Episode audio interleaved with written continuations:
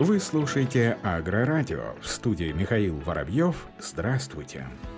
В России соберут рекордный урожай масличных, как сообщает портал Финмаркет со ссылкой на гендиректора компании «Прозерно» Владимира Петриченко. Сбор масличных культур в России в этом году превысит рекорд 2019 года. По его оценке, представленный на конференции по растеневодству в Москве, общий сбор трех основных масличных культур подсолнечника, сои и рапса составит 2 миллиона 200 тысяч тонн против 21 миллиона тонн в 2019 году. В прошлом году их урожай составил 20 миллионов 200 тысяч тонн, причем показатели 2019 года перекроют сборы рапса и сои, подсолнечника до него не дотянет. Урожай рапса в этом году Петрищенко прогнозирует на уровне почти 3 миллионов тонн против 2 миллионов 100 тысяч тонн в 2019 и более 2,5 миллионов тонн в 2020.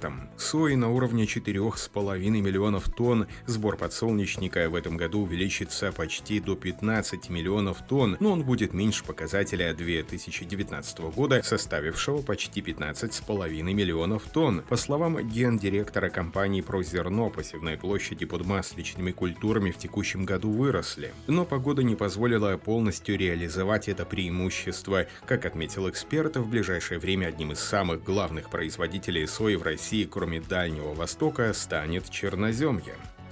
Миноборнауки направит более 10 миллиардов рублей на развитие генетических технологий, об этом сообщает официальный сайт ведомства. В рамках научно-технической программы развития генетических технологий на 2019-2027 годы созданы три центра геномных исследований мирового уровня. Программой определено в том числе развитие генетических технологий для сельского хозяйства. Как отметила зампредседателя правительства России Татьяна Голикова, на реализацию программы в этом году в бюджете предусмотрено более 10 миллиардов рублей, в том числе на развитие трех центров геномных исследований выделено миллиард триста миллионов. Впереди оценка полученных результатов и определение задач для того, чтобы результат был своевременным и значимым для развития генетических технологий в нашей стране. Эти темы поднимались на заседании министерства, в том числе одним из ключевых вопросов которого стала грантовая поддержка биоресурсных коллекций исследовательских программ, проводимая Миноборнауки на конкурсной основе и направленная на решение крупных прикладных задач мирового уровня и создание ведущих исследовательских коллективов в области генетических технологий. Планируется поддержать развитие 15 биоресурсных коллекций и 25 исследовательских программ. Общий объем финансирования составит более 10 миллиардов рублей.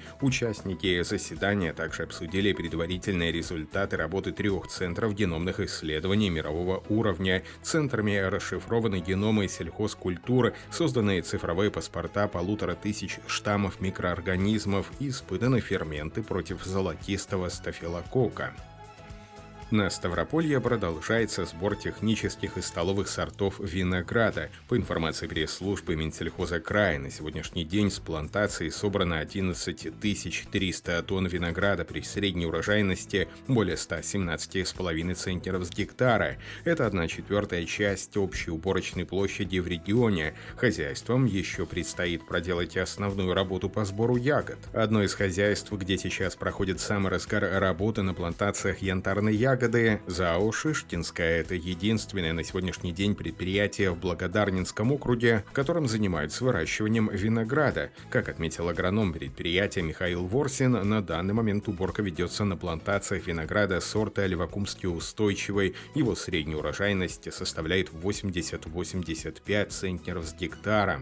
На уборке винограда в хозяйстве в настоящий момент задействовано около 50 человек, в том числе сезонные работники. Виноградари работают парами, обрабатывая с двух сторон ряд за рядом. Срезанные секатором грозди и ягоды сначала отправляются в ведра, а затем относятся в специальные металлические бочки, установленные в начале их в конце каждого ряда. Когда она наполняется, то при помощи трактора их перегружают в специальный металлический кузов бункер, установленный на тракторном прицепе для отправки на переработку. Весь собранный виноград транспортируется на винзавод для организации первичной переработки и дальнейшей отправки сусла на винотельческие заводы.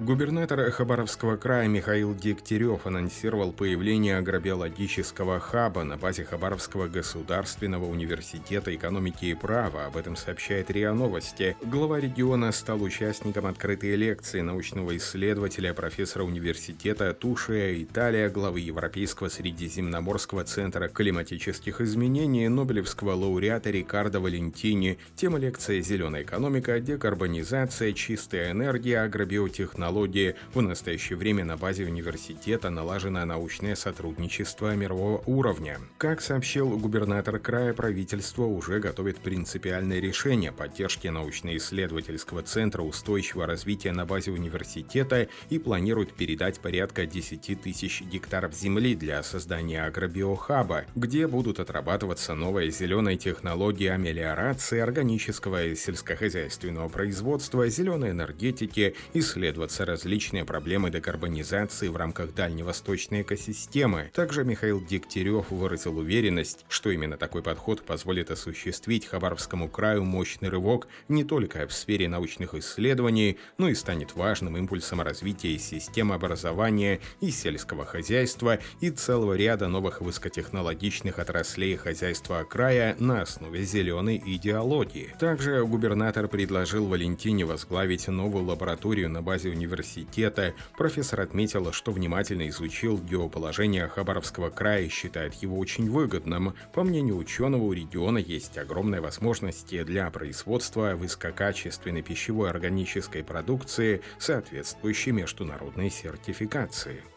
Американские селекционеры нашли способ выведения сортов картофеля устойчивых к колорадскому жуку. Ученые из университета штата Мичиган разработали диплоидную линию картофеля, способную к самоопылению. Они также обнаружили ключевые генетические ресурсы, так называемые рекомбинатные инбредные линии, которые помогут в выведении новых сортов картофеля. Некоторые из этих соединений могут защитить растения от личинок колорадского жука, а также противостоять взрослым жукам. Создание устойчивого к жукам сорта картофеля было сложной задачей для многих ученых. Одной из проблем является тестирование сортов картофеля на устойчивость к жукам. Полевые испытания могут занять месяцы и даже годы. Кроме того, опыты могут быть дорогостоящими ресурсоемкими. Однако селекционеры разработали сокращенный путь исследования, сравнив химические профили сотен отдельных видов картофеля с их устойчивостью к колорадскому жуку в полевых условиях. Данный метод помог сэкономить время и деньги деньги.